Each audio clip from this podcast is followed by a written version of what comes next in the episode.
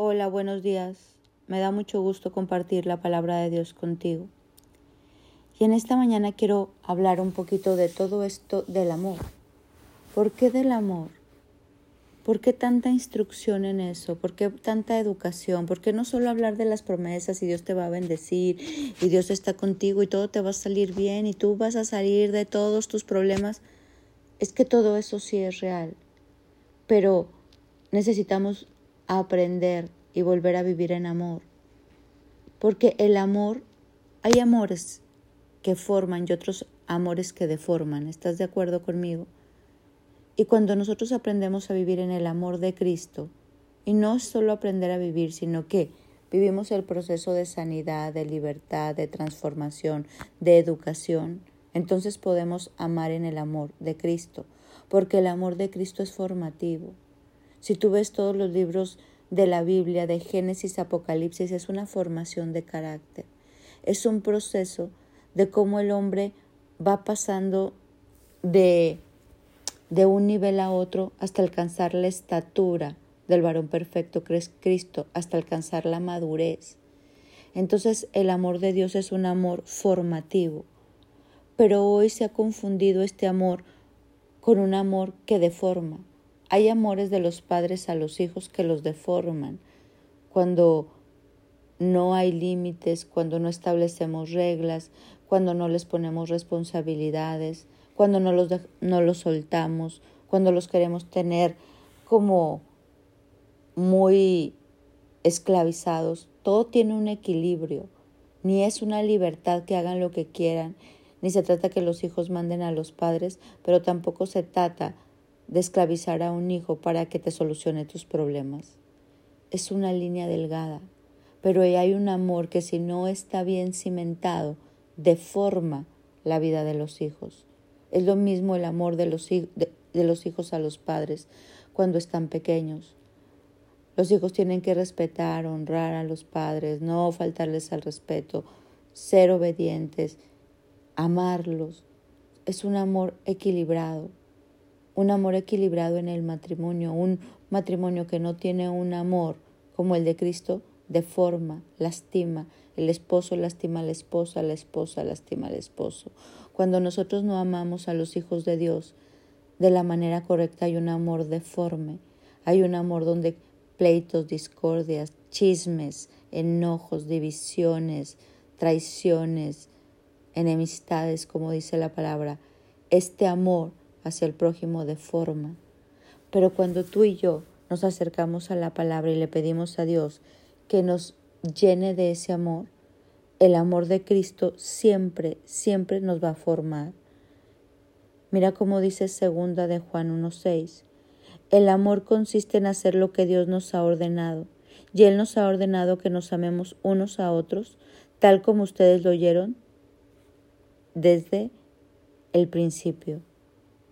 El amor consiste en hacer lo que Dios nos ha ordenado. Dios se siente amado y el lenguaje de amor de Dios es la obediencia. Y a medida que uno lee la palabra, puede llenarse de este amor que forma y no que deforma. Hoy quiero invitarte a reflexionar si el amor que tú das forma o deforma. Estamos tomando el amor de Cristo para amar, para amarnos, para amar al Padre, para amar a quien Dios me ha puesto a amar, y ese amor forma. Ese amor es un amor que lleva a las otras personas a alcanzar su máximo potencial. La mujer de Proverbios 31, esta mujer que habla la Biblia y la presume tanto, es una mujer que amaba de tal manera que su esposo era reconocido en las calles, que sus hijos la llamaban bienaventurada. Era un amor que formó una familia, era un amor que hizo del hombre un gran hombre y el hombre de su mujer una gran mujer, un amor donde se ayudaban mutuamente, un amor donde uno se goza en el bien del otro y, viceversa.